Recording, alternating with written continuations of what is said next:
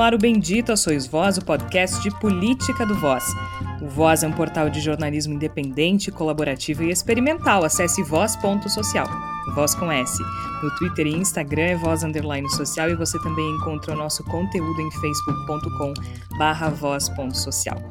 Você pode ouvir os episódios anteriores do Bendita Sois Voz no nosso site, voz.social, ou em outros agregadores. Eu sou Georgia Santos e desde o início da pandemia de coronavírus nós nos reunimos em edições especiais do Bendita Sois Voz. Já estamos em 2021 e estamos ainda, cada um na própria casa, respeitando a necessidade de distanciamento, que agora é mais importante que nunca, pois estamos vivendo o pior momento da pandemia, um ano depois. O Brasil não merecia estar passando o que está passando. Eu tenho 75 anos de idade. E a semana que vem, se Deus quiser, eu vou tomar a minha vacina. Vou tomar a minha vacina. Não me importa de que país, não me importa se é duas ou uma só, sabe? Eu vou tomar minha vacina e quero fazer propaganda para o povo brasileiro. Não siga nenhuma decisão imbecil do presidente da República ou do ministro da Saúde. Tome vacina. Tome vacina, porque a vacina é uma das coisas que pode livrar você do Covid. Mas mesmo tomando vacina, não acho que você possa tomar vacina e já tirar a camisa, já ir para o boteco, pedir uma cerveja gelada e ficar conversando. Não. Você precisa continuar fazendo o isolamento e você precisa continuar utilizando máscara e utilizando álcool gel.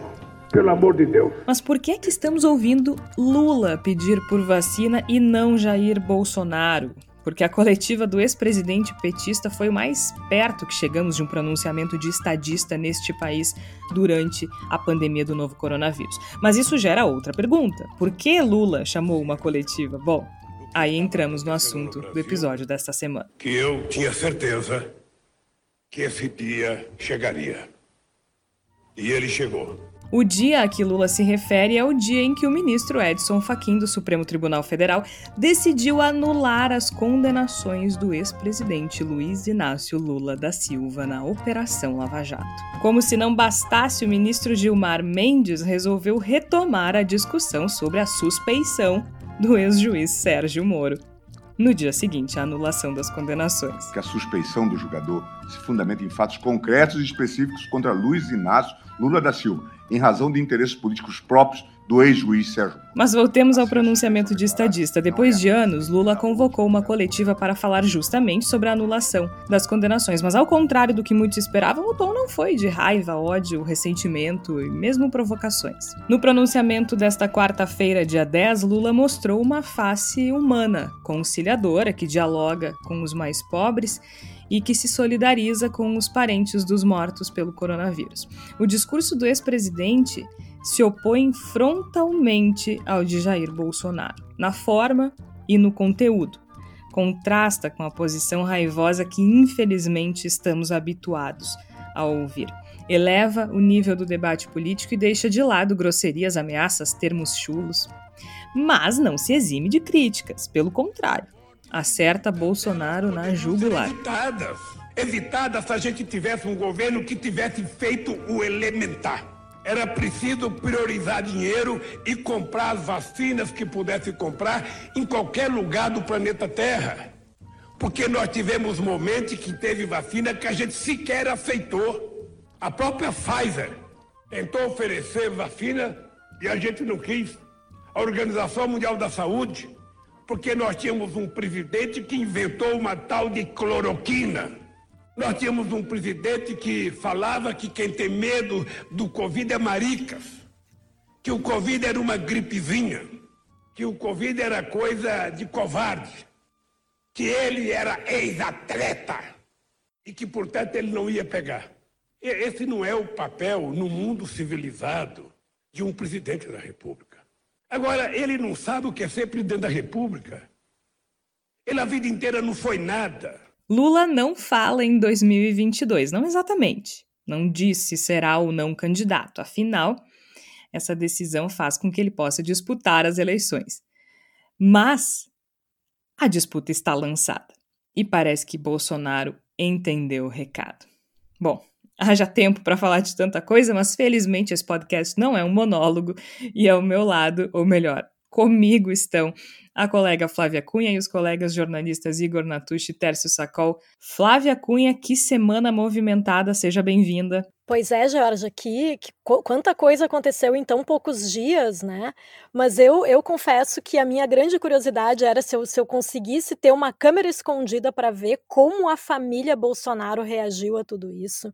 Porque realmente eu fiquei imaginando durante essa coletiva do Lula, Lula falando com a, com a retórica que ele tem, e ele estava bem afiado, né? Tava louco de vontade, eu acho, de ter de novo todo esse essa uh, mídia em cima dele, né?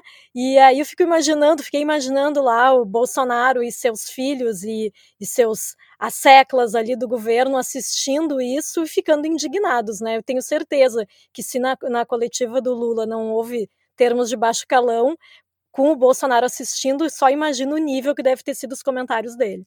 Ah, sem dúvida, os comentários foram bem diferentes do que o pronunciamento do Lula. Agora, Igor Natush, tenho certeza que o Bolsonaro entendeu o recado, até porque o Lula não foi nem um pouco discreto, né? Nem um pouco discreto. Jorge, Tércio, Flávio, ouvintes, bendita sois vós. Acho que o Lula foi bastante incisivo, bastante claro né, na sua, do seu posicionamento como uma oposição direta a tudo que o Bolsonaro representa, mas isso a gente vai discutir melhor no decorrer do programa. Eu só queria voltar um pouquinho pra, para o começo dessa, dessa série imensa de acontecimentos, que foi a decisão do, do Faquin de acabar, né, de anular os processos contra o Lula né, dentro do âmbito da Lava Jato. Eu me, me parece, pessoas, outras pessoas concordam comigo, de que foi uma movimentação meio de ceder um anel para salvar os dedos, né? Cedeu a liberdade plena para Lula, enfim, a anulação do, dos processos, para tentar evitar um processo pesado para a Lava Jato, de destruição da Lava Jato. O problema é que o anel que foi cedido não é um anel qualquer, né? É praticamente ou um anel do Tolkien, é uma coisa muito poderosa e faz de uma forma que nós não temos como discutir outra coisa senão falar sobre Luiz Inácio Lula da Silva, porque ele, ele voltou com tudo e mudou tudo. Gollum pira, ou Smeagol, como queiram, não é mesmo? Mas é, muda tudo, acho que muda muda o cenário inteiro, né, Tércio Sacol? Acho que por mais que o Lula diga que não quer falar sobre 2022 agora e não queira é, discutir eleições agora, e talvez ele não seja mesmo candidato, mas me parece que o paredão está formado, né, Tércio? Seja bem-vindo. Obrigado, Georgia, ouvintes, Igor e Flávia. Eu acho que sim, muda. E eu acho que é muito cedo para. Claro, uh, especular é, é, é, do jogo e a gente está fazendo isso. Mas é muito cedo para que as pessoas uh, se, se revistam de tantas certezas, né? Eu, ve eu, vejo muita gente falando: olha, Bolsonaro e Lula no segundo turno, já está tudo certo. E eu acredito que não. E eu vou dizer por que eu acredito que não. Eu acredito que não, porque ainda há muitas articulações. Bolsonaro tem uma máquina de governo a seu serviço, uma máquina de desinformação. A pandemia está no seu pior momento, e eu não falo do pior momento para nós, uh, no, enquanto brasileiros, apenas do ponto de vista sanitário, mas do ponto de vista geopolítico. Nós viramos o que o Ernesto Araújo desejou desde sempre, que fôssemos párias internacionais. E dentro desse contexto ainda tem muita água para rolar. Então eu acho muito complicado a gente traçar um cenário sem ter todas as cartas na mão. Acredito que a esquerda uh, vai começar a olhar ou para uma aglutinação em torno da candidatura de Lula ou para uma segunda candidatura forte. Acredito que a direita precisa uh, olhar para um, um caminho uh, mais ao centro do que o Jair Bolsonaro, e também acredito que a pandemia ainda não mostrou toda a sua face negativa, eu sinto muito por dizer isso, então a gente ainda tem que ver qual é o saldo que nos resta em 2021 e 2022. Então eu acho que sim, é, digamos assim que é uma carta coringa, ou é um conjunto de cartas coringa que essa decisão aí do Faquin nos deu. Agora, dizer que o cenário já está construído, consolidado e assinado, aí acho que não, acho que tem muita coisa para acontecer. Quanta coisa muda em tão pouco tempo, né, Igor? Eu acho que essa.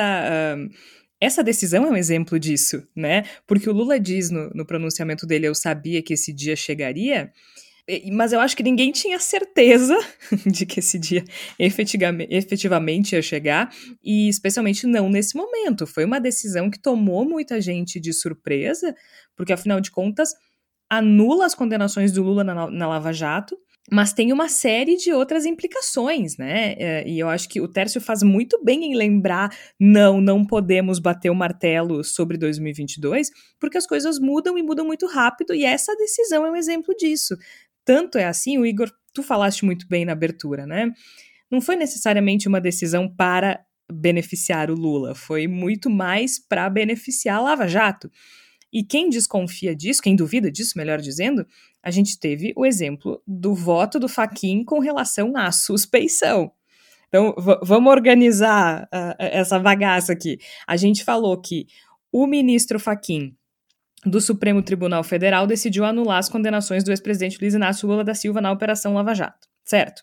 No dia seguinte, ou no mesmo dia, né, o ministro Gilmar Mendes resolveu recolocar uh, em pauta a discussão sobre a suspeição do ex-juiz Sérgio Moro, justamente no caso do julgamento do Lula, que foi uma ação movida pela defesa do Lula lá em 2016, se eu não me engano.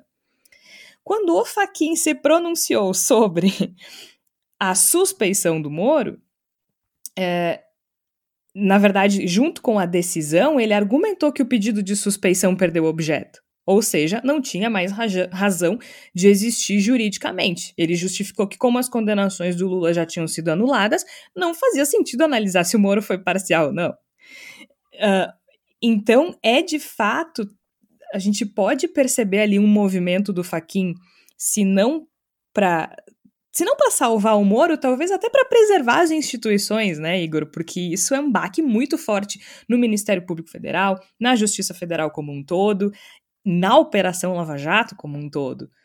Uh, só que aí o resultado é Lula elegível. E isso muda tudo. Isso muda tudo, Jorge. E me parece que a gente teve, nesse curto período, né, nessa, nessa semana absolutamente agitadíssima do ponto de vista político, nós tivemos do, dois pronunciamentos né, que vão, a seu modo, ser históricos. Né? Um é esse, né, da, da, volta do Lula, o Lula fazendo esse pronunciamento que pode não ser exatamente impactante pela, pelo que é dito nele, e acho que a gente vai discutir isso logo em seguida, mas que a sua própria existência enquanto manifestação faz com que seja histórica, e o outro nós tivemos ontem, né, que foi o voto do ministro Gilmar Mendes a favor da suspeição do, do ministro do, do, do ex-ministro Sérgio Moro, a, destruindo absolutamente todas as argumentações que pudessem ser favoráveis à lisura da Lava Jato. E me parece que Faquin tentou um movimento de que era de preservação do Sérgio Moro enquanto figura política, mas era acima de tudo uma tentativa de resolver um problema seríssimo no judiciário brasileiro com panos quentes. A derrota estava desenhada no que se referia à questão do Lula. Me parece que essa leitura foi feita pelo Pac Faquin e por várias pessoas que são ligadas por simpatia ou coisa pior à Lava Jato, de que não haveria como manter essas condenações do Lula. Então, o Faquin tomou uma tangente, na verdade. Ele, ele pegou um desvio, né, alegou que, o, que Curitiba não era a, o foro competente para fazer os, o, as investigações com relação ao Lula e tentou fazer, usando esse argumento que já existia há muito tempo, que tinha sido solenemente ignorado durante todo esse tempo, tentou fazer com que a suspeição entrasse em pauta. E aí entra o Gilmar Mendes, que fez com que a suspeição entrasse em pauta, e não apenas isso, né? Eu, enquanto assistia ontem o, o, o, o voto, né, o pronunciamento do voto do ministro Gilmar Mendes, eu fiquei pensando que, apesar da decisão de reabrir o julgamento de suspeição tenha sido quase intempestiva, né, tenha sido em uh, um prazo muito curto para pensar a respeito dela, ele devia estar com aquele voto escrito há muito tempo, porque foi um voto impressionante, eu diria. Assim, me, vou, eu até comentei isso também. A gente tem, uh, pode ter todos os problemas do mundo com o Gilmar Mendes, e vários deles justificados, mas se tem alguém que hoje está no Supremo Tribunal Federal e que tem condições, e tem conhecimento, e tem capacidade para ser ministro do Supremo Tribunal Federal, é Gilmar Mendes. Ele demonstrou uma, foi um voto quase de virtuose que ele fez ontem. Então acho que acaba também sendo um documento muito forte nesse golpe contra a Lava Jato, essa derrota da Lava Jato, e que tudo indica, né, pelos jogos que estão acontecendo ali nos bastidores do STF, que vai se consolidar. O Nunes Marques sentou em cima do processo, pediu vistas, mas me parece que ele não tem o condão, não tem o poder de fazer com que não seja reconhecida a suspeição do ministro Sérgio Moro. E a gente tem esse efeito que era para ser um efeito uh, paralelo a essa discussão dentro do, do STF, da esfera da justiça, mas que é tão imenso que toma conta de tudo. E praticamente eu acho que a gente deve passar o resto do programa inteiro praticamente falando apenas disso, que é o fato de Lula hoje estar uh, não só livre da, das acusações, não só elegível, como candidataço à presidência da República e candidataço fortíssimo à presidência da República de 2022. Ou seja, voltando ao que eu disse no começo, encerrando essa primeira, minha primeira fala, é um anel muito forte que o Faquin cedeu para tentar salvar a Lava Jato e não me parece que vá conseguir fazê-lo. Não, só para a gente ter uma ideia, né? O Deltan Dallagnol, o procurador Deltan Dallagnol do Ministério, do Ministério Público Federal, ele não se opôs à decisão do Faquin que anula as condenações. Se isso não é um indício muito forte de que protege, ou pelo menos é um passo no sentido de proteger uh, a Lava Jato, eu não sei o que é, né? Uh, agora, Tércio, isso gerou muita revolta em muita gente. Uma coisa que eu acho importante de a gente esclarecer antes de continuar é sobre essa decisão é o seguinte: o Lula fala no pronunciamento dele que sabia que esse dia chegaria e que a verdade uh, prevaleceria. Segundo ele, ele disse uma coisa que os meus advogados vêm dizendo há muito tempo, que eu sou inocente. Né? Ele diz que a decisão do Faquin prova que ele é inocente. E eu não estou aqui dizendo que ele é ou não é inocente. A questão é que essa decisão diz respeito à correção do processo. Né? Algumas pessoas vieram me perguntar: ah, tu acha certo? Acho. Mas tu não acha que, que, que ele fez isso, que ele fez aquilo? Não, não interessa. Não, não, interessa. É um processo manipulado. O juiz não podia ser esse, o juiz não podia ter se comunicado com, com as outras partes e assim por diante. Isso eu acho que é importante de a gente frisar. Uh, o que está tá em jogo não é a inocência do Lula, é o processo corrupto. Foi um processo corrupto que não poderia ter acontecido da forma que aconteceu. Então, isso é, é, a gente tem que tem, tem que dizer, enfim, né? Faz parte da, da informação. O Faquin não está dizendo que o Lula é inocente, não que isso importe a essa altura do campeonato, mas ele está dizendo que o processo não poderia ter ocorrido da forma como ocorreu, que o Moro não podia julgar Lula da forma como julgou. O que me chamou a atenção nesse pronunciamento, Tércio, uh, claro que ele é, é mais do mesmo, né? O Lula tem um discurso bastante padrão de dizer que é inocente, uh, as críticas ao Bolsonaro. Agora, me pareceu uma antecipação da campanha no seguinte sentido, e aí eu acho, eu não sei se isso vai mudar, tá? Aí vocês podem me ajudar a gente pode discutir um pouco sobre isso. Me parece que o Lula, no pronunciamento dele hoje, já deu o tom de quais serão uh, os pontos em disputa da eleição de 2022: pandemia e economia. Né? Ele focou muito na questão uh, da vacinação, da importância de se vacinar e dizer que não é para seguir nenhuma decisão imbecil do presidente, que eu achei isso maravilhoso, diga-se de passagem, mas também focou muito na economia, né, Tércio? E o que me chama a atenção é que essa decisão aqui no Brasil repercutiu mal no mercado, mas no exterior repercutiu muito bem. Inclusive, uh, o mercado externo não entende por que o mercado interno não recebeu essa notícia com bons olhos. Então, me parece que a tônica dessa disputa de 2022 e a partir de agora vai ser essa, né? os objetos em disputa vão ser economia e vacina. E pandemia, no caso. O que eu acho, Jorge, é que o mercado financeiro, ele tá atento, pareceu a Luciana Genro, né? Mercado financeiro, mercado financeiro. Mas o mercado financeiro, ele tá atento a uma dinâmica onde não tem uma plataforma que seja essencialmente a sua. Ainda que nós possamos dizer que o governo Bolsonaro é um governo privatista e, como disse o Lula, entreguista, né? Ele é, de fato, mas ele é um governo que também é muito suscetível aos uh, rompantes de humor do Bolsonaro, né? Ele não quer se assim, dispor com os caminhoneiros, então ele vai lá e cria uma política de intervenção. Aí daqui a pouco ele não quer privatizar a, a CEAGESP lá porque são eleitores dele. Então, é, isso para o mercado financeiro, para a dinâmica do mercado, para os Faria Limers, é ruim. E ter o, o Lula, que por outro lado é um governo desenvolvimentista, uh, à luz do processo histórico do governo e também da luz da ideia de maior investimento público para sair da crise econômica que nós vivemos, não sobra é, a, a, Faria Lima. Cadê a Faria Lima? Né? O Paulo Guedes ele está escondido nesse momento embaixo da mesa chorando. Então a gente não tem essa plataforma em, em perspectiva. Mas de novo, eu acho muito cedo para falar isso.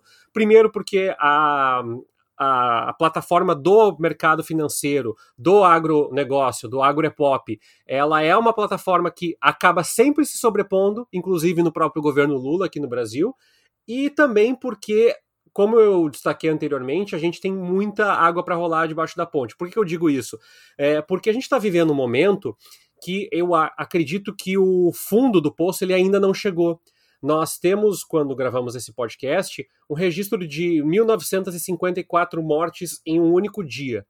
É, pode ter acontecido em outros dias, mas o registro foi feito numa terça-feira. Isso quer dizer que não há perspectiva de que a economia reaqueça. E essa, esse discurso do Bolsonaro, ele está cada vez um mais isolado entre os negacionistas que são bolsonaristas fanáticos. Por quê?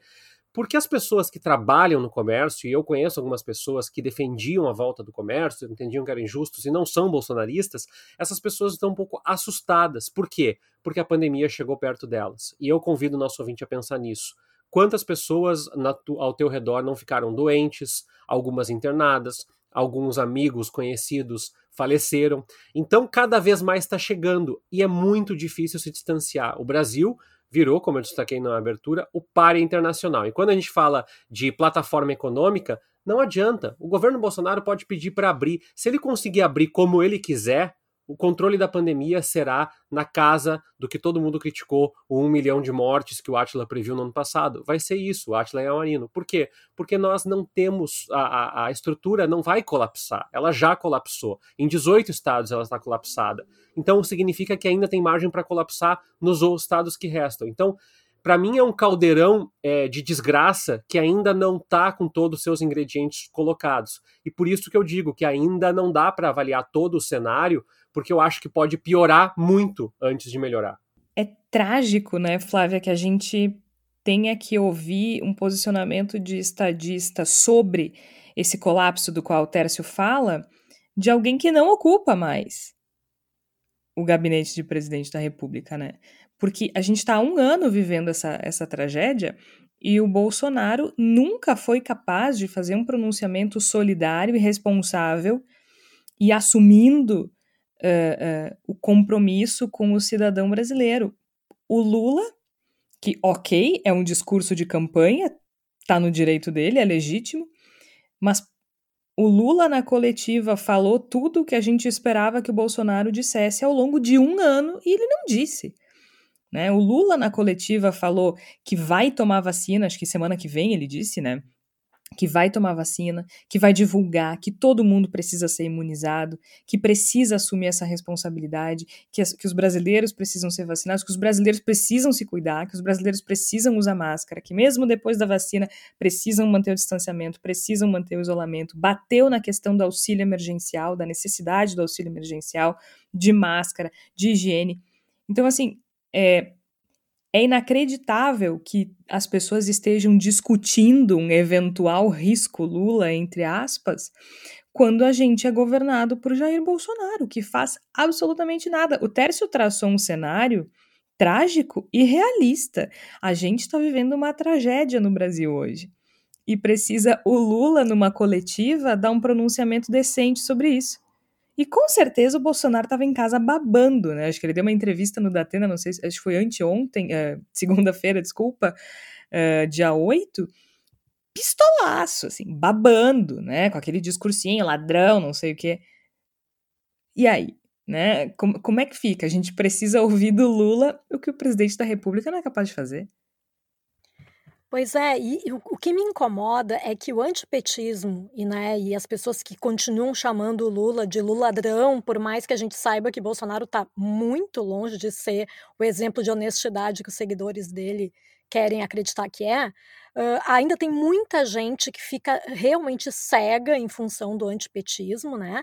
E aí é uma, uma, questão que realmente eu acho que a gente tem que lidar com isso, mas também existe parte da imprensa que ainda vende esse discurso de dizer que é que existe realmente como se fosse comparável qualquer postura do Lula comparar ao Bolsonaro. Eu acho que não tem como comparar, não porque eu estou aqui defendendo o Lula dizendo que ele é ótimo, maravilhoso, não estou falando isso, mas é que eu acho que o Bolsonaro não é comparável a, a ninguém, porque o Bolsonaro é o fundo do poço, né? Quando o Lula comenta no discurso dele que esse país não tem governo, esse país não cuida da economia, não cuida do emprego, ele está coberto de razão, porque na verdade é isso, a gente não tem, não tem um governo de verdade, né? E infelizmente a gente está num momento muito grave da pandemia e que, que tem repercussões gravíssimas né, na, na economia também, por, por, óbvio, né? Mas também pela, por essa condução, né? E eu acho que o que o Lula consegue uh, nesse, nesse discurso dele, para quem não está contaminado pelo antipetismo, consegue demonstrar o quanto ele tem uma visão diferente, muito mais ponderada, porque é o que se espera de um, um governante que, num momento de uma pandemia, ele aconselhe o uso de máscara, ele aconselha a, as pessoas a tomarem vacina. E o que acontece aqui, a gente está nesse mundo invertido, né, com esse governo no poder, é de que a gente tem um presidente que faz tudo ao contrário, né, um presidente que já falou tantas coisas contra a vacina que as pessoas agora, as pessoas comuns, algumas delas inclusive não bolsonaristas, já começam a dizer, ai, mas dependendo do laboratório eu vou ver se eu vou ser vacinado. Mas da onde que, que tem essa discussão no meio nesse momento, sabe?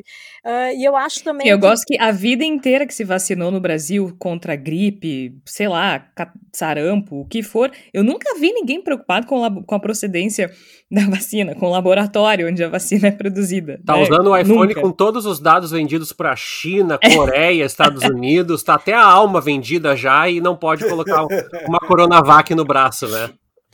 Pois, pois é, e, só, só, que esse, sabe, você sabe que esse discurso que eu achava que era muito bolsonarista, que eu achava que era coisa realmente de pessoas do, que, que, que, radicais de, de, dessa ala do bolsonarismo, eu tenho, ouvi, eu tenho ouvido e visto algumas pensa, ah, postagens de pessoas questionando, ah, mas qual vacina é boa ou não, e começar a dizer que tem efeitos colaterais e tal, de pessoas dentro do espectro político de esquerda. Me assustou isso, porque eu acho que é, começa a se questionar coisas que a gente não é, não é especialista em epidemiologia para ficar questionando qual é a melhor vacina, sabe? Eu acho que a gente tem é um momento em que existem outras discussões para serem feitas. É muito mais efetivo então para as pessoas de esquerda ficarem pressionando para que haja a retomada do auxílio emergencial. Isso sim é uma coisa simples de se pensar.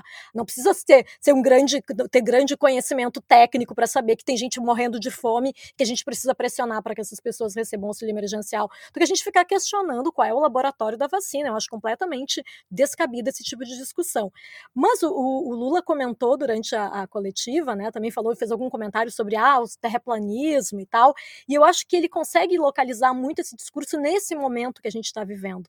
Né? E eu acho que sim, acho que dá um, dá um alento na gente ver, uma, ou ver e ouvir uma pessoa tendo um discurso que é sensato. Só que o meu receio, e eu não sei se vocês compartilham desse ponto de vista, mas o meu receio é de que eu acho que as pessoas que são contra o PT e contra o Lula vão continuar sendo, e não importa que o Lula tenha um discurso que é mais conciliatório, ele fala de conversar com sindicalistas, mas ele também fala que tem que ser conversar com empresários, ele tem aquela, aquela pegada mais do, do Lula paz e amor do que alguma coisa radical, né? Por mais que ele tenha feito críticas ao Bolsonaro, ele tentou manter um tom que é ponderado, que eu acho que é importante, porque eu acho que ele não vai conseguir convencer as pessoas a trocar o voto, a não votar no Bolsonaro lá né, no ano que vem, se não for assim. Mas eu não sei se ele consegue abrir os olhos dessas pessoas que ainda estão cegas pelo bolsonarismo. É que aí tem uma outra questão, né, Igor? Eu acho que quem quem votou no Bolsonaro para tirar o PT dificilmente vá votar no PT.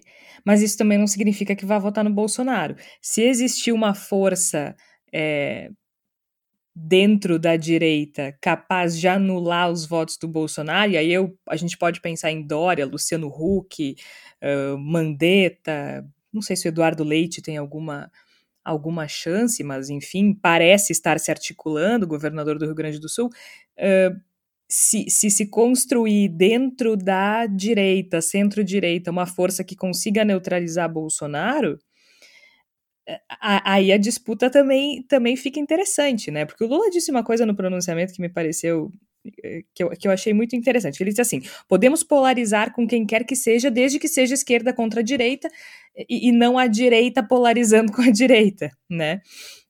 É, porque a direita está dividida. Então é interessante a gente entender como é que essas coisas vão se formar. Como é que, como diz a Flávia, será que essas pessoas, será que o Lula vai conseguir abrir os olhos de quem é antipetista? Eu acho que não, mas também não sei se precisa. Eu acho que existe um outro caminho. Eu não, eu não, eu não imagino que quem votou para tirar o PT vai votar no PT.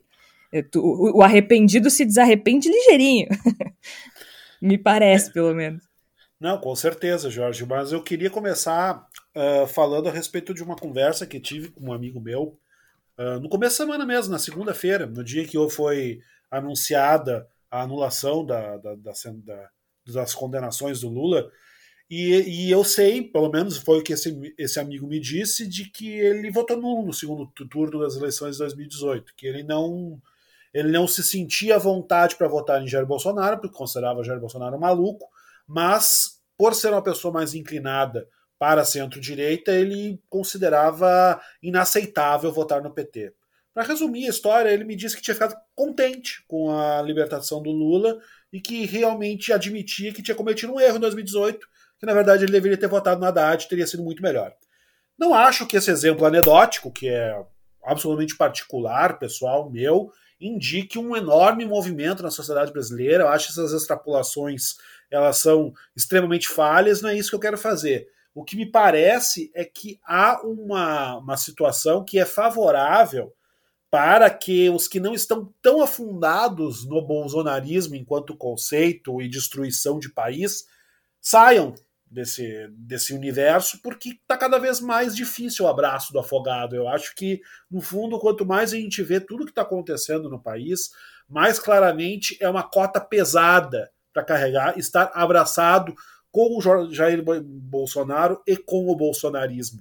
E no momento a gente tem, na verdade, três candidatos colocados para as eleições de 2022. O próprio Jair Bolsonaro, que é candidato desde antes de tomar posse para o primeiro mandato, ele já é candidato para o segundo mandato. A gente tem o Ciro Gomes, que risos, e agora nós temos Luiz Inácio Lula da Silva colocado como candidato, claramente. Aliás, desculpa te interromper, mas é importante falar do Ciro, porque assim, o Ciro foi visitar o Lula, tudo, rolou uma aproximação aí um tempo atrás, mas agora a coisa encrespou, né? Porque o Lula disse que agora a coisa ficou feia, porque o Lula disse que o Ciro Gomes acha que é professor de Deus e que ele. ah, ele tem umas frases ótimas, né? E que se ele quer ser presidente, ele precisa aprender a respeitar as pessoas.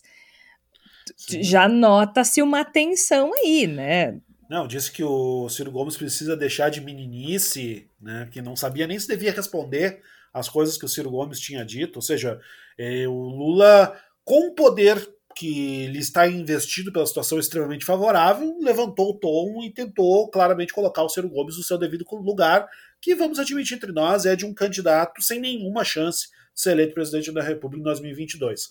Enfim, feito esse parênteses, a gente tem, na verdade, dois candidatos eleitoralmente viáveis, né? o próprio Lula e o Jair Bolsonaro.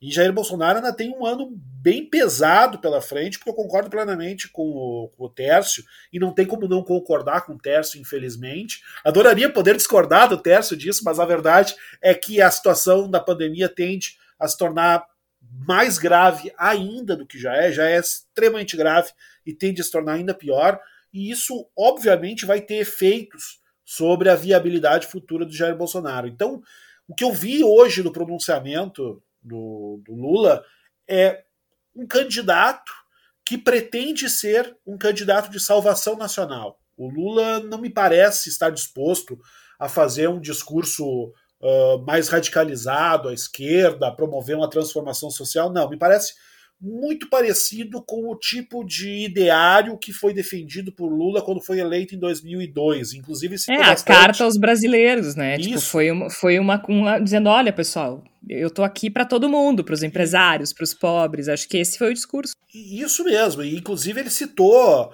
seguidamente o José Alencar, que foi vice dele em 2002, meio que dizendo nas entrelinhas, olha, a gente pode ter esse tipo de acordo novamente me pareceu bastante claro esse tipo de, de subentendido, né, de insinuação no bom sentido feita pelo Lula. E ele deseja não apenas chamar o capital de certo modo para si, né, abrir a porta até certo ponto para que o empresariado abandone completamente o bolsonarismo e vá na sua direção, como também deu sinais de que a esquerda tem que baixar um pouco a bola, digamos assim, de que é possível construir uma, uma frente ampla, mas que essa frente ampla não seria apenas PT, PSOL, PDT, que ela também traria esses elementos mais de centro e, de, e até, quem sabe, até de centro-direita.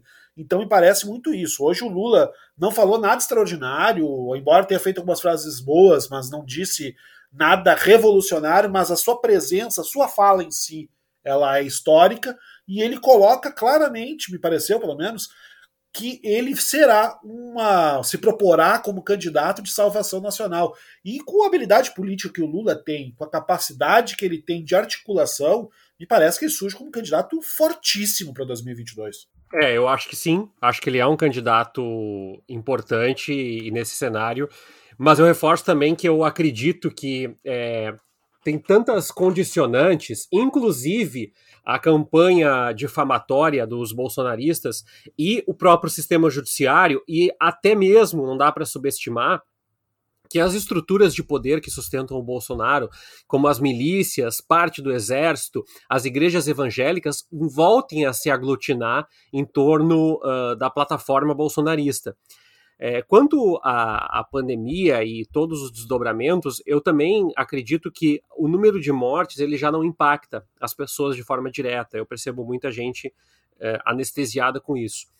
Eu, particularmente, sofro muito. É, tenho muitos momentos de, de ansiedade, de choro, porque é, eu acho que é um, é um momento de tragédia que eu acho que nenhum filme distópico poderia nos apresentar. Mas eu acredito que parte da população, e uma parte principalmente da população mais pobre, que viu os seus morrerem por, por muito mais tempo e, e, e, e que infelizmente se acostumou com a morte, é, sente de outra forma esse processo. Por isso, uh, as campanhas que falam muito sobre os preços uh, são tão importantes, tão impactantes. Falar de emprego e de preços, às vezes, uh, choca mais, assim, né, é mais determinante. Nesse sentido... É, o vídeo que está circulando por aí do Bolsonaro me parece bem eficiente, né? Bem, bem, bem direto ao ponto, assim, em termos de, de, de comunicação efetiva, né? Bem prático, né? Eu acho que fala com a vida das pessoas. Ao mesmo tempo, eu também acredito, imagino e penso que, é, como as cartas não estão dadas e a gente não sabe como vai ser esse processo do Lula novamente, daqui a pouco ele pode ser condenado e quanto essas forças vão conseguir se aglutinar e quanto o Bolsonaro vai sobreviver, eu não descartaria que uma terceira força ou uma quarta força uh, uh, venham a emergir nesse cenário e até mesmo que as estruturas de poder, eu volto a falar, o agronegócio, a Faria Lima, parte das igrejas, os conglomerados industriais no Brasil, acabem abraçando uma candidatura é, com um pouco mais de experiência, uh, um pouco mais de carisma também do que foi o Geraldo Alckmin, o Henrique Meirelles uh, em 2018. E por fim, eu também acho importante trazer um, uma outra reflexão que é eu não sei por quanto tempo é, o Bolsonaro vai conseguir é, equilibrar a lógica de dizer que é um governo que respeita o Paulo Guedes e que é muito importante o teto de gastos. É, nesse sentido, eu concordo com a análise da grande imprensa. Eu penso que ele vai dar um chute logo, logo uh, no, no Paulo Guedes, porque sem uma política de auxílio, sem um incentivo público, sem obras públicas, ele sabe que o governo vai sangrar por muito mais tempo. Então, ele vai dar um pé nessa austeridade fiscal do Paulo Guedes. Só que a diferença entre um bom governo e um mau governo é que o mau governo vai usar as estruturas é, políticas para salvar de quem ele gosta e não quem o Brasil precisa que seja salvo. E eu acho que é o que o Bolsonaro vai fazer. Ele vai salvar caminhoneiros e igrejas evangélicas e não sei quem mais, mas uh, efetivamente isso não vai ter um efeito prático de, de médio prazo. Olha, Jorge, eu não sei se é porque eu tenho consumido bastante conteúdo jornalístico nos últimos dias. Eu acho que o, a tragédia o impacto que a gente vai ter na educação, na economia, na infraestrutura, na tecnologia, desenvolvimento de serviços, vai durar muitas décadas eu acho que nós não vamos esquecer do Bolsonaro mesmo quando ele estiver morto, é, porque o impacto que ele vai deixar para o país é parecido, é análogo ao que a ditadura militar fez no Brasil com relação à inflação, com relação a direitos humanos. Acho que o Bolsonaro conseguiu em três, em dois anos e meio recrudescer o que a gente tinha construído em processo civilizatório em mais de 20 que tragédia esse homem, né? É uma coisa impressionante. E aí isso me faz pensar também, a gente falou antes sobre as, as outras forças da direita se articulando, né? E o Lula falando sobre polarização entre esquerda e direita. Mas uma coisa que eu acho que a gente precisa é, entender é se existir uma força dentro da direita, e aí volto a citar aqueles nomes, né? Huck, Mandetta, Dória, Leite, enfim quem quer que seja, se essa, se essa, esse grupo conseguir se organizar de alguma forma para tirar o Bolsonaro do segundo turno e o segundo turno for este grupo contra um grupo de esquerda, ótimo. Acho que a gente tem o início da retomada da estabilidade. Obviamente, são dois grupos que pensam um Brasil muito diferente. Uh, nós aqui nos alinhamos uh, a uma postura progressista, de esquerda, de centro-esquerda, esquerda, que seja, mas é muito importante a gente reconhecer a legitimidade uh, da direita brasileira que não é criminosa, assassina, genocida, como é o Jair Bolsonaro. Se, se for possível criar uma força dentro da direita que neutralize Bolsonaro e esta força disputar com uma eventual frente ampla da esquerda, que eu acho bem pouco provável, mas enfim, estou aqui sonhando, é o início de uma restabilização da democracia brasileira. Não é definitivo, não é garantia, não é certo, mas é um passo bastante importante. Agora, só antes de a gente encerrar aqui e ir para a palavra da salvação, eu tenho uma perguntinha. É, uma perguntinha para vocês, assim, bem marotinha, tá? Porque a gente viu ali, por exemplo, a gente falou antes sobre o mercado interno, né? O dólar, ca... Uh, o dólar caiu, eu acho, né? Depois que, do discurso do Lula, agora ele subiu quando, quando anularam a condenação e caiu agora depois do discurso. Então o Lula mexe com, com muita gente. É, mas assim, bem, bem rapidinho. A gente está falando que o Lula vai ser candidato, provavelmente vai, e ele diz que só vai pensar isso mais adiante. Mas vocês acham que tem alguma chance de ele não ser? Vocês acham que ele pode eventualmente optar por se preservar? Porque, ok, o Lula é extremamente confiante, isso não é problema para ele. Ele acredita na força que ele tem, no poder que ele tem. Mas. E se o Lula for e perder pro Bolsonaro? Como é que fica? Vocês acham que ele talvez considere essa possibilidade e aí opte por ficar fora? Jorge, eu quero sair do tom e fazer uma crítica ao PT. Vamos, vamos, autocrítica do PT. é, e o PT, hein? E, e o PT. É, eu, não, eu, eu não tenho certeza, mas eu vou fazer uma acusação leviana aqui. Eu acho que o PT uh, fez um, apostou algumas das suas moedas na tragédia que a gente está vivendo agora. Por que, que eu digo isso? Porque todos os indicativos, 10 entre 10 analistas políticos diziam que o Haddad tinha pouca ou nenhuma condição de vencer o Bolsonaro com uma campanha de dois meses nas costas. E mesmo assim, o PT apostou no Lula até a última. Alguém diz assim, mas era necessário, é uma tragédia política, nós não podemos. É verdade. Mas olha o custo para o Brasil que teve o maior partido de esquerda da América Latina, como disse o Lula hoje na, na, na coletiva, na, na quarta-feira que nós estamos gravando, é fazer essa aposta. Então, eu não sei se o PT não vai agir com um pouco mais de inteligência, porque eu vou ser bem sincero contigo, a tua pergunta é muito boa e eu diria o seguinte: será que o Brasil aguenta mais quatro anos de Bolsonaro? A minha sensação é que é, o Brasil colapsa. Assim, ele já colapsou, né? Mas eu acredito que nós não tenhamos país para cravar podcast por mais quatro anos de Bolsonaro. Eu, eu sei que eu estou sendo um pouco simplista e superficial, mas é, não estou dizendo que a culpa do Bolsonaro se eleger é do PT, eu só estou dizendo que o PT tinha amplas condições de se mobilizar e aglutinar melhor na eleição de 2018. Ou seja, a eleição do Bolsonaro não estava dada desde o início da campanha. E a minha sensação é que o PT lavou as mãos, porque se ele ganhasse, estava tudo bem, mas se ele não ganhasse, ele sabia que a tragédia que viria com Jair Bolsonaro abriria caminho para que ele retornasse ao país. E eu sei que muitos dos nossos ouvintes estão putos me ouvindo em relação a isso, mas é uma análise que eu não consigo deixar de fazer, porque eu, eu penso que faltou um pouco é, de, de critério é, e quando tu me perguntas se acho será que o Lula sabe que pode perder, acho que sim é, espero que tenha se conscientizado de que uh, as estruturas não estão tão dadas assim e que há mais organicidade do que a gente pode prever, uh, ainda mais com tanto tempo faltando para uma eleição. Porque não é mais o Lula que perdeu a eleição lá para o Collor, ele até falou, né, que teria ganho se a Globo não tivesse roubado, aí algumas pessoas ficaram pistolas, mas a verdade é que qualquer pessoa que pesquisa um pouco sobre a Rede Globo, o próprio Boni já disse que realmente manipularam o debate, né, não que a gente não tem certeza se aquele debate teria uh, mudado a história, mas que houve manipulação por parte da Globo, houve.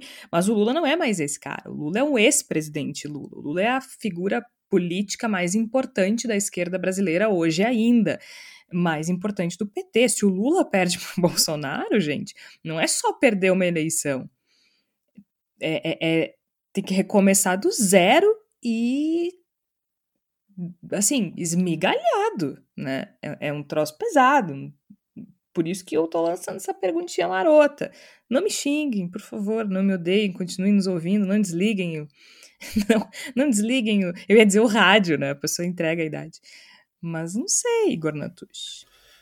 Em reforço a isso que o Tércio colocou há pouco, eu acho importante dizer que tem uma palavra que não foi utilizada nenhuma vez pelo Lula durante todas as suas mais de duas horas de fala entre discurso e perguntas da imprensa: impeachment. Ele não tocou nessa palavra. Então, me parece que. O máximo ideia... que ele fez foi que ele. Desculpa te interromper, só porque ele disse num determinado momento: ele disse assim, que ele não pode admitir que uma pessoa que esteja causando tanto mal para o Brasil como Jair Bolsonaro causa, continue lá. E ele falou assim: eu não sei o que, que a gente pode fazer. Eu não Isso, sei o que, que pode exatamente. ser feito. Foi o mais perto que ele chegou. Isso, exatamente. Ele não, em nenhum momento ele encampou uma luta, uma disputa para a remoção imediata de Jair Bolsonaro do poder, o que também, nas entrelinhas, nos diz alguma coisa. Eu acho que essa tua pergunta, Jorge, ela é tão importante, tão significativa, que ela mereceria até uma, uma edição à parte né, do, do Bendito Sois Vós. Acho que tem muita discussão para se fazer em torno disso. A minha primeira tendência é de ser um pouquinho diferente, assim, de achar que o Lula não vai deixar de ser candidato. Acho que a possibilidade dele não concorrer teria que passar por coisas não políticas, questões pessoais que o impedissem. Eu acho que politicamente não vejo margem para uma decisão de que ele pense, não, não vou concorrer, porque se o Lula não tem chance de ganhar Bolsonaro, quem tem? Eu acho que essa pergunta a gente tem que fazer, né? Quem é que pode ganhar do Jair Bolsonaro? Se Lula não pode ganhar, se Lula não tem força para vencer, vai ser quem? Vai ser o João Dória? Vai ser o Luciano Huck? Vai ser Ciro Gomes? Não tem ninguém que tenha remotamente a capacidade política e o capital popular em diferentes regiões do país para fazer frente a Jair Bolsonaro que não Luiz Inácio Lula da Silva.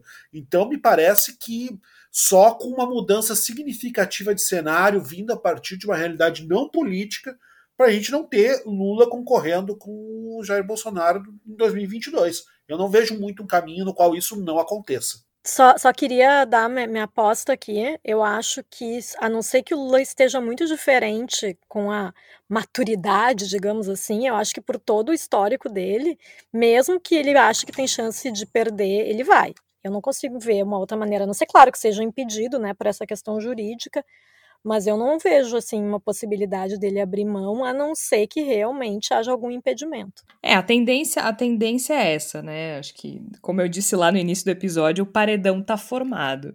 É, eu só só joguei essa pergunta porque eu acho que a gente precisa pensar sobre isso, né? Não, é, não existe jogo ganho, né? Não existe eleição ganha. Isso não nunca, nunca houve, nunca, nunca vai acontecer, né? A eleição é imprevisível é, e a menos que que se tenha, peraí que deu um zumbido aqui.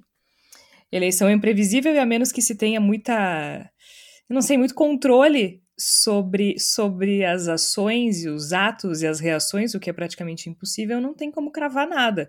E eu joguei essa pergunta porque eu acho que o que está em jogo para o Lula é maior. Né? É, não é do perfil dele desistir de concorrer. Ele ia concorrer na outra eleição, deve concorrer na próxima. Ele disse durante o pronunciamento que desistir jamais, então, para mim, isso é um recado. Mas eu acho que ele tem muito mais a perder do que qualquer outra pessoa. Ele é o que tem mais chance de ganhar, mas ele é o que tem não mais chance de perder, mas ele tem muito a perder. Porque é, se ele perder para o Bolsonaro, é, é, o fim, né? É mas fim. aí, mas aí, Jorge, para ele pensar assim, para o Lula pensar assim, pensar bom, não devo concorrer porque vou jogar minha vida política no lixo, minha carreira, minha trajetória, vou ser esmagado. Ele teria que admitir a possibilidade do Bolsonaro ganhar. E não me parece Sim, que ele é... seja capaz disso. Tá, mas é isso que eu, foi isso que eu perguntei no começo, né? Da, da, quando eu comecei a elaborar a pergunta. É, eu sei que ele não. Sobra confiança, né? Sobra confiança. Mas será que passa pela cabeça dele? O Tércio acho que passa. Eu não sei, eu tenho minhas dúvidas. Eu não sei se ele acha que, tem, que pode perder para o Bolsonaro. Uh, e aí entra. Porque para mim o fator decisivo é esse. Se ele achar que pode perder, talvez ele não vá. Se ele tiver certeza que vai ganhar, aí ele vai.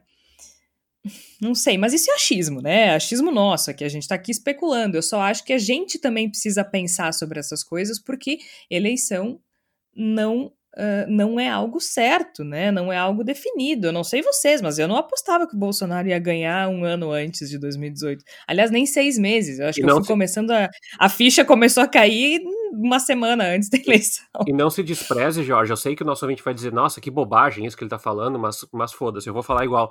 É, não se despreze a força dos governadores nesse contexto, porque a articulação para vacina, para o isolamento e para uh, aumento de leitos das UTIs uh, tem ganhado protagonismo dos governadores. Eu estou dizendo isso porque Eduardo Leite, duas pessoas, uma do Nordeste e uma do Sudeste, vieram me perguntar sobre Eduardo Leite. Eu disse, ué, que, que, que mal súbito é esse, né? O mal súbito é o seguinte: Eduardo Leite passou a aparecer para o resto do Brasil. Assim como Flávio Dino já vinha aparecendo fortemente para nós aqui, como o Wellington Dias do Piauí já vinha aparecendo como é, coordenador da frente dos governadores, assim como. É, o, Ibanês Rocha já tinha aparecido, ou seja, me parece que essa articulação também vai render dividendos, bons ou ruins, políticos para 2022 e que se os governadores se articularem em torno de uma única causa, algum único nome, eu sei que isso é complicado, nós teremos, de novo, é, eu, eu, eu, eu, disto um pouco do, do, Igor com relação a isso. Eu acho que o cenário ainda está aberto. Nós temos os dois cavalinhos lá do Fantástico na frente, que são o Bolsonaro e o Lula. Mas eu acho que os cavalinhos de trás não estão tão distantes assim, porque ainda há muitas coisas que podem rolar, tanto de desgaste quanto de fortalecimento. Então eu acho que tem uh, peças que estão se movimentando ainda. Olha, tem muita coisa para rolar e a gente ainda vai fazer muito episódio sobre isso e sobre outras questões também, porque afinal de contas, semana passada a gente não imaginava que nesta semana nós estaremos falando disso, não é mesmo? Então, tudo pode acontecer nesse país que não nos dá um minutinho de folga, mas é interessante. É interessante a gente ver agora que existe uma movimentação sólida à esquerda contra o Bolsonaro também. A gente não sabe como vai ser a configuração das chapas nas próximas eleições. Já temos aí algumas pessoas se articulando, Ciro Gomes, o, o Lula agora, o PT já tinha lançado o Haddad, né? Mas isso também muda. Pobre do Haddad, não tem, não tem, não tem uma brecha.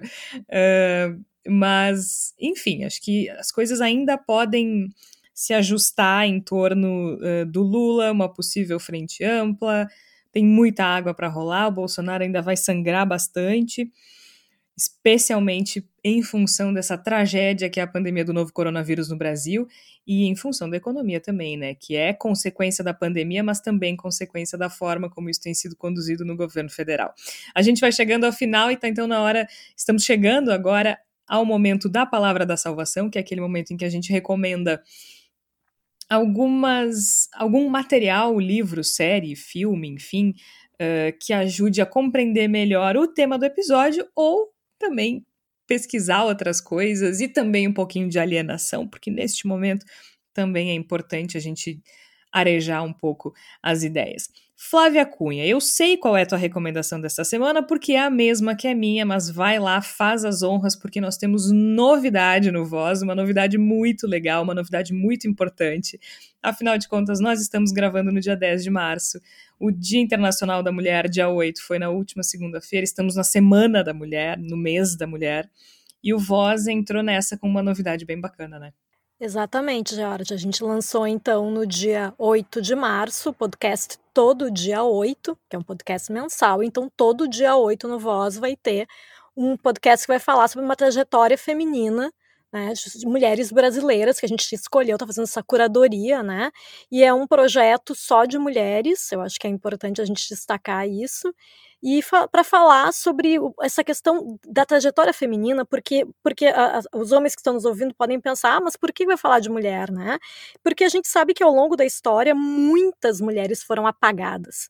E é exatamente isso que a gente tenta fazer, a gente tenta resgatar e ver detalhes, curiosidades sobre a trajetória de algumas mulheres, e uma delas, que é a da, da estreia, é a Carolina Maria de Jesus, que a gente conseguiu fazer uma pesquisa e conseguiu descobrir coisas muito interessantes sobre a vida dela tão interessantes que o título do primeiro episódio é Carolina, a escritora que adorava valsas vienenses. É um podcast do qual a gente tem muito orgulho, a produção é do Voz. Além da Flávia Cunha e de mim, também participa a Raquel Grabowska. Nós idealizamos esse projeto juntas, a Raquel, a Flávia e eu, e também contamos com a participação da maravilhosa André Almeida, que neste episódio, episódio em específico interpreta a Carolina Maria de Jesus, porque a gente como a gente diz, a gente é um portal de jornalismo colaborativo e experimental. Onde é que entra o experimental? Nessas nossas aventuras, né? Então, nesse podcast, a gente mistura jornalismo com rádio teatro e o resultado ficou bem legal. É um podcast curto, de 10 minutinhos, e vale a pena. Todo dia 8 a gente vai estar tá lá contando uma história sobre uma mulher. Todo dia 8 uma história, todo dia 8 uma mulher. Porque afinal de contas a gente lembra de. A gente lembra dos escritores parnasianos, românticos, dos Drummonds, mas a gente não conhece Carolina Maria de Jesus. A gente já assistiu a lista de Schindler, mas a gente não sabe que teve uma brasileira, Araci Guimarães Rosa, que ajudou dezenas de judeus a entrarem ilegalmente no Brasil quando já não era mais permitido. Ela arriscou a vida para ajudar essas pessoas. A gente conhece muita coisa sobre muitos caras importantes do nosso país e muitas mulheres que foram relevantes nas suas áreas ficam à margem, são deixadas de lado. A gente não sabe o nome da primeira deputada no país, né? Mas a gente vai contar para vocês. Então, todo dia 8 tem uma história de uma mulher incrível para contar aqui no Voz. Fiquem atentos e nos agregadores aí no Spotify está disponível também, no iTunes. É só procurar por todo dia 8. Meninos! Meninos, já que chamam as mulheres de menina, né? Meninos, o que é que vocês têm pra gente?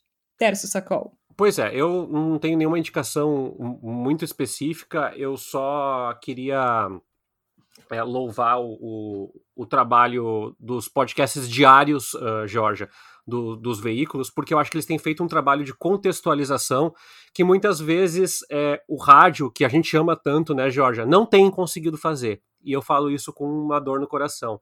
É, tenho acompanhado Café da Manhã, Estadão Notícias, é, o assunto ao ponto, e a despeito de todos os interesses embutidos dos veículos de comunicação neles, eles têm conseguido trazer fontes, fontes plurais, é, têm conseguido fazer abordagens críticas e acho que a cobertura da pandemia é especialmente boa nesses podcasts, falando de máscara, falando é, de, de cuidados, falando de vacina.